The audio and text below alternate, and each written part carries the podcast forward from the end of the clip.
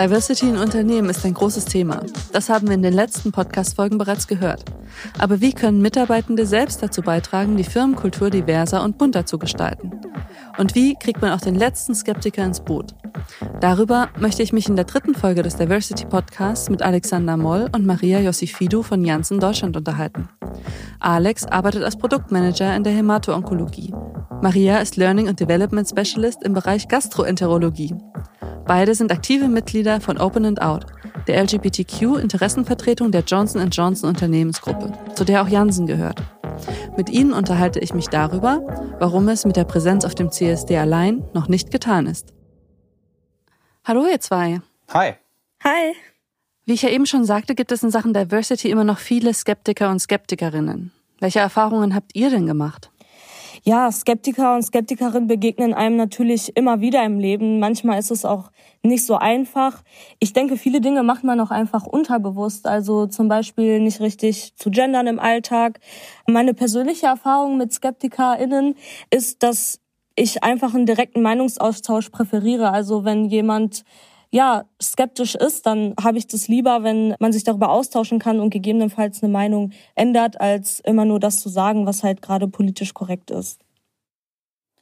Ja, bei mir ist es tatsächlich ähm, spannend, weil ich habe Jansen, ähm, da wo ich arbeite, als sehr, sehr offenen Arbeitgeber kennengelernt. Ich habe in meiner beruflichen Karriere schon anderes mitbekommen, auch ganz, ganz deutlich offene Intoleranz. Bei uns ist es tatsächlich so, dass auf den ersten Blick eigentlich alles gut ist. Und das ist auch das, was die meisten heterosexuellen Kollegen so ein bisschen irritiert. Ich habe durchaus schon mal die Frage bekommen, warum macht ihr das überhaupt? Warum macht ihr überhaupt so Aktionen rund um den CSD, den Eiderhaut oder ähnliches? Bei uns ist doch alles gut, wir sind doch alle so tolerant. Und klar, wir sind ziemlich weit bei uns und bei Jansen, wir sind auch ziemlich weit in Deutschland, aber ganz ehrlich, wir haben noch so kleine Sachen, die den heterosexuellen Kollegen gar nicht auffallen, die vielleicht auch unterschwellig sind. Eine Frage, die ich mal bekommen habe oder die Kollegen in der Schweiz mal bekommen haben, war sowas wie, warum macht ihr das denn? Was Leute im Bett machen, ist mir doch egal, das gehört nach Hause und nicht in die Firma. Und das ist so ein bisschen schwierig natürlich, weil klar, was ich zu Hause, was ich im Bett mache mit meinem Partner, mit meiner Partnerin, gehört natürlich nicht in die Firma. Aber es ist so viel mehr als mein Privatleben und einen offenen und toleranten Arbeitgeber zu haben, ist wichtig, so dass man sich auch wohlfühlt und man auch vernünftig arbeiten kann. Und ich glaube, dass es so ist, wie wir jetzt sind, liegt auch nur daran, dass wir ganz, ganz viel schon gemacht haben. Wie reagierst du denn, Alex, wenn du auf solches Unverständnis bei anderen Menschen triffst?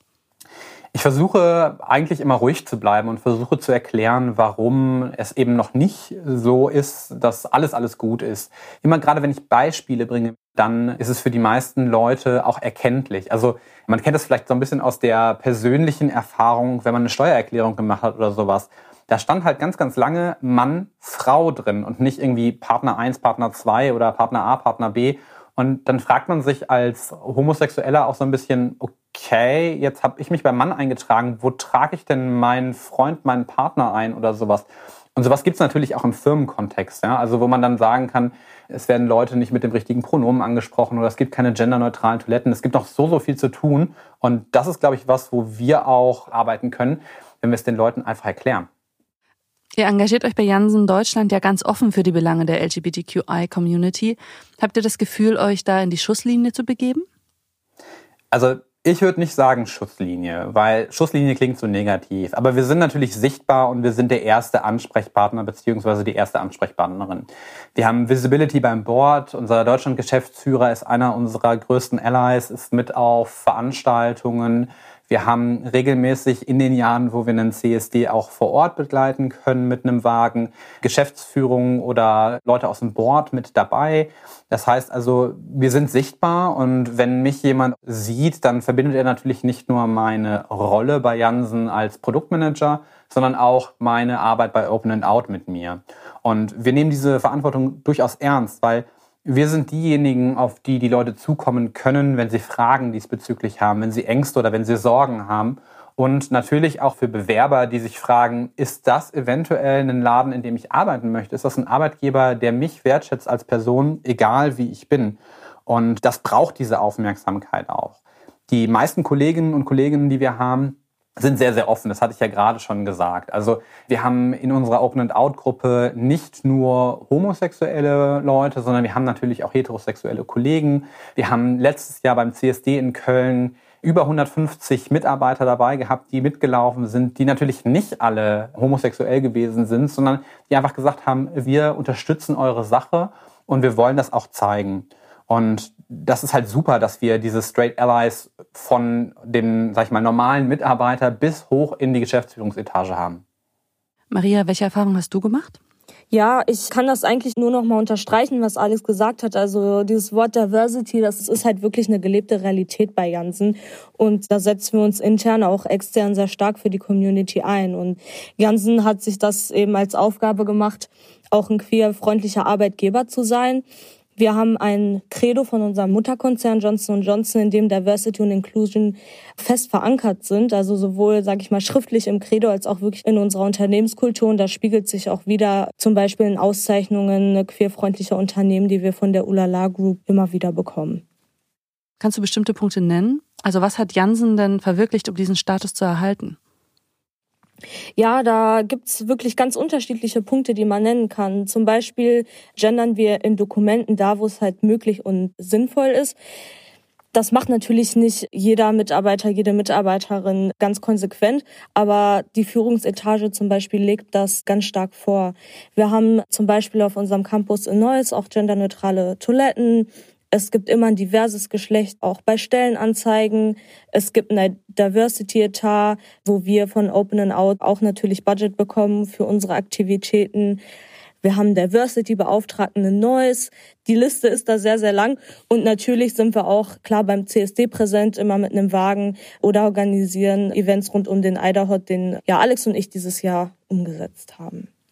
Konntet ihr den Eiderhot denn überhaupt ganz normal umsetzen in Zeiten von Corona? Na, ganz normal natürlich nicht. Auf jeden Fall nicht so, wie wir uns das vorgestellt haben. Klar, es ist immer eine schöne Präsenzveranstaltung. Wir hatten geplant, so einen Regenbogen-Zebrastreifen zum Beispiel zu haben auf unserem Campus. Das haben wir natürlich nicht gemacht. Aber wir haben ein super digitales Event umgesetzt. Und zwar haben wir eine Podiumsdiskussion gehabt mit unterschiedlichen Gästen, ein schwuler Leistungssportler, wir hatten eine Drag Queen dabei und haben das moderieren lassen, auch von einem schwulen Podcaster. Das war wirklich ja eine sehr eindrückliche Diskussion für alle. Und wir haben im Vorhinein auch so 1500 Stoffmasken mit unseren Logos gestempelt von Open and Out und jedem Mitarbeiter zur Verfügung gestellt und haben 500 davon auch an die Diakonie in Düsseldorf gespendet, wo wir normalerweise ein gesundes Frühstück anbieten, was wir jetzt leider auch im Moment nicht machen können.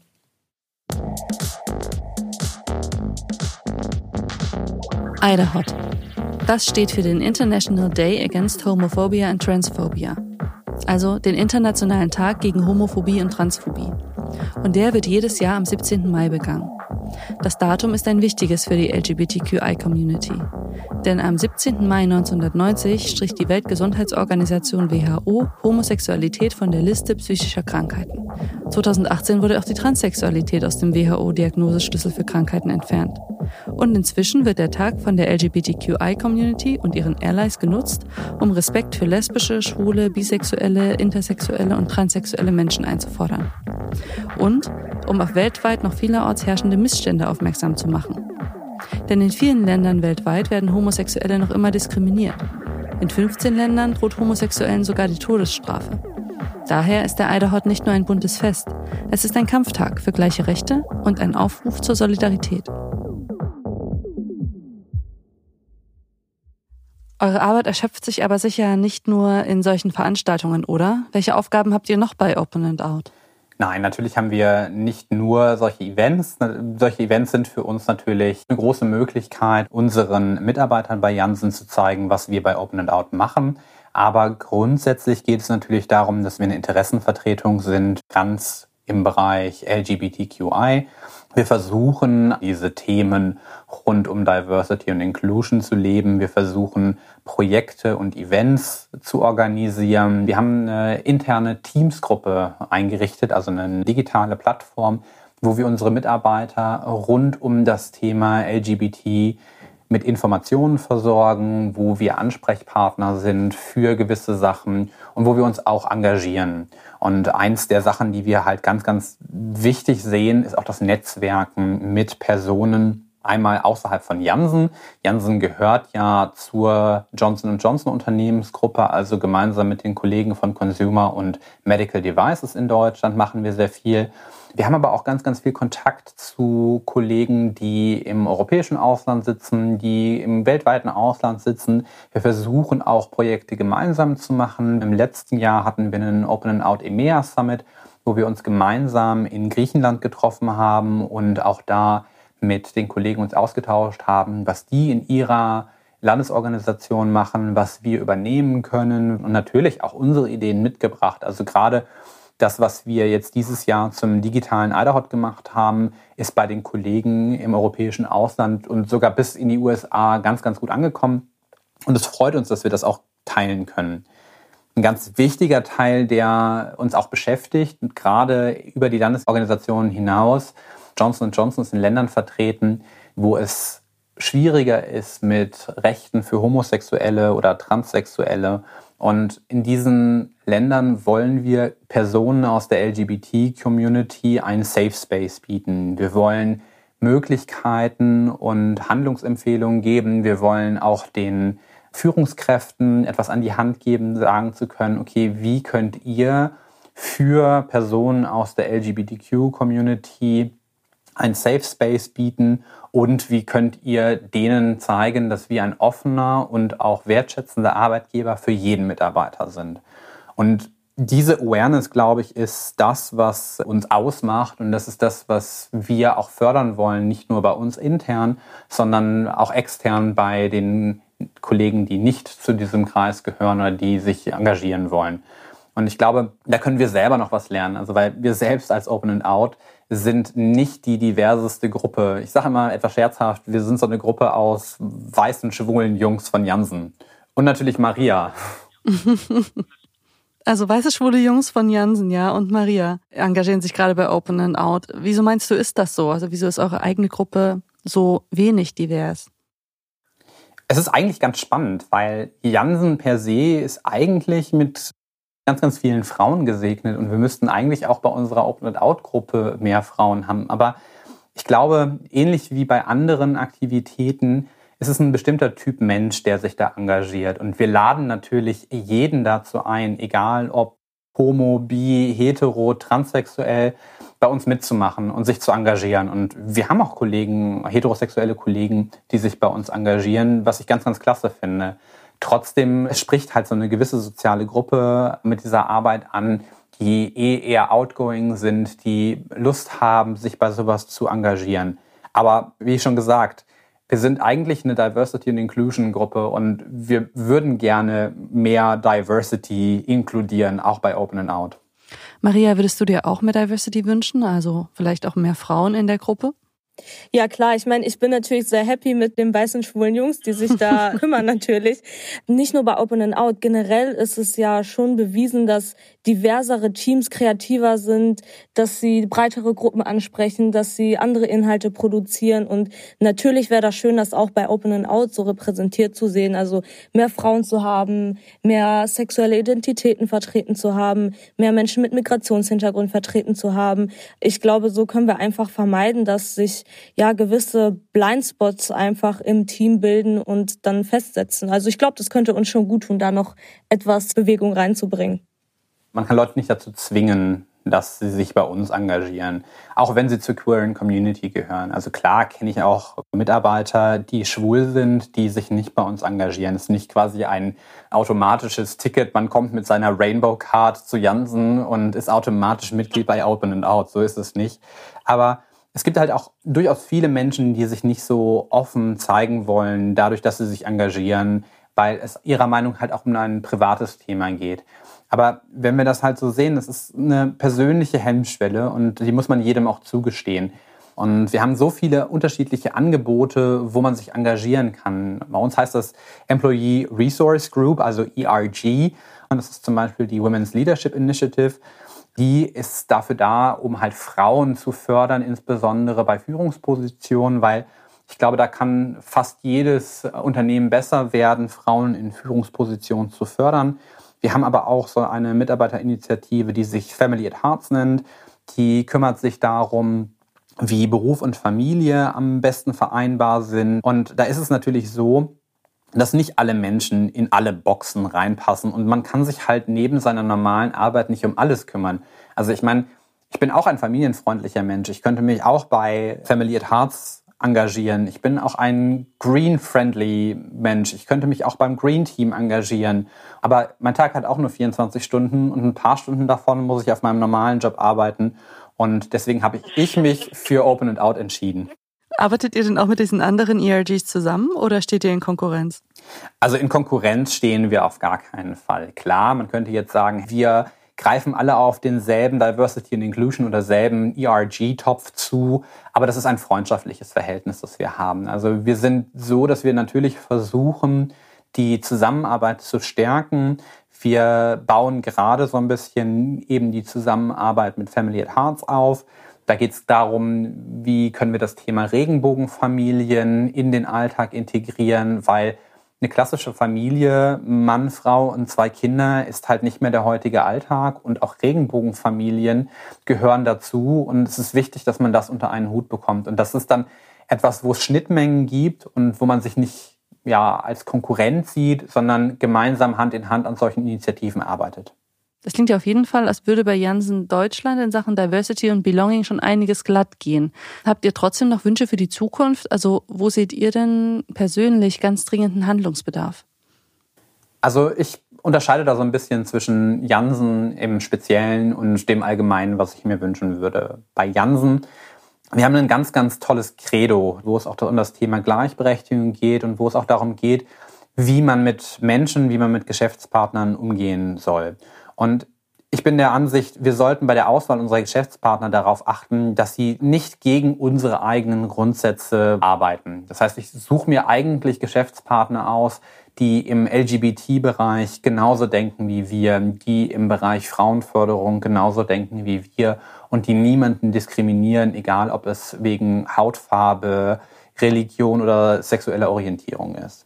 Und was wünschst du dir außerhalb deiner Arbeit? Im Allgemeinen würde ich mir wünschen, dass wir mehr Awareness für die Bedürfnisse marginalisierter Gruppen bekommen. Also natürlich können viele Leute sagen, hey, es gibt so viele CSDs, es gibt so viele Veranstaltungen. Gerade Schwule sieht man doch überall und das ist nichts Besonderes mehr. Aber es gibt noch so viel mehr im Bereich LGBTQI.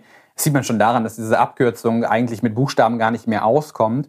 Und gerade transsexuelle Personen bekommen aus meiner Perspektive viel zu wenig Aufmerksamkeit und haben ganz persönliche, ganz eigene Probleme, die selbst homosexuelle Menschen nicht ganz nachvollziehen können. Und da müssen wir Awareness schaffen, da müssen wir aufpassen, in welche Richtung wir uns entwickeln wollen. Wir müssen mit unseren eigenen Bedürfnissen ernst genommen werden, wir müssen aber auch die Bedürfnisse anderer marginalisierter Gruppen ernst nehmen. Man lernt ganz oft, behandle eine andere Person, wie du selbst behandelt werden möchtest. Nein, behandle die Person nicht so, wie du behandelt werden möchtest, sondern behandle die Person so, wie sie behandelt werden möchte. Und ich glaube, das ist ein ganz wichtiger Teil der Empathie. Ja, also da würde ich Alex zustimmen. Ehrlich gesagt sehe ich da ja das Problem, an dem wir noch arbeiten müssten, eher in der Schulbildung, weil meiner Meinung nach entsteht ganz viel da. Kleine Kinder finden eigentlich alles irgendwie aufregend, aber alles normal und irgendwann ändert sich das. Und ich denke, dass das schon Aufgabe ist, auch in der Schulbildung das zu thematisieren. Also oft wird Homosexualität oder andere Sexualitäten auch komplett ausgespart. Es wird oft von dem sehr traditionellen Familienbild gesprochen. Sexualkundeunterricht, ja, ist, glaube ich, auch eher im letzten Jahrhundert hängen geblieben. Und auch wenn man sich so die Sozialwissenschaften anschaut oder Geschichtsunterricht, das ist halt auch sehr heteronormativ. Und ich glaube, da können wir vor allem in der Bildung schon sehr, sehr viele kleine Schritte tun, die helfen, viele Punkte, die wir jetzt mit Erwachsenen haben, auch zu vermeiden. Also ja, ich finde einfach, junge Leute müssen halt viel früher lernen, dass unsere Gesellschaft schön bunt ist, aber dass sie es auch schon immer war und dass das auch so gut ist. Ich danke euch fürs Gespräch. Danke dir. Danke dir. Der nächste Schritt nach Diversity, also dem Feiern und Verinnerlichen von Vielfalt, ist Belonging. Belonging ist das Gefühl, einfach nur am richtigen Ort zu sein und dazuzugehören. Und zwar genau so, wie man ist. Mit den eigenen Stärken, Schwächen, lebenswerten Quirks und verrückten Macken. Janssen Deutschland ist mit seinen verschiedenen Bestrebungen für Vielfalt und seinen Mitarbeiterangeboten da schon sehr weit. Weiter als die meisten Unternehmen in Deutschland. Maria, Alex und ihre Kollegen zeigen, dass Diversity ein Kulturthema ist. Wenn alle Mitarbeiter mitziehen, ist Belonging für alle möglich und nur noch ein Katzensprung entfernt.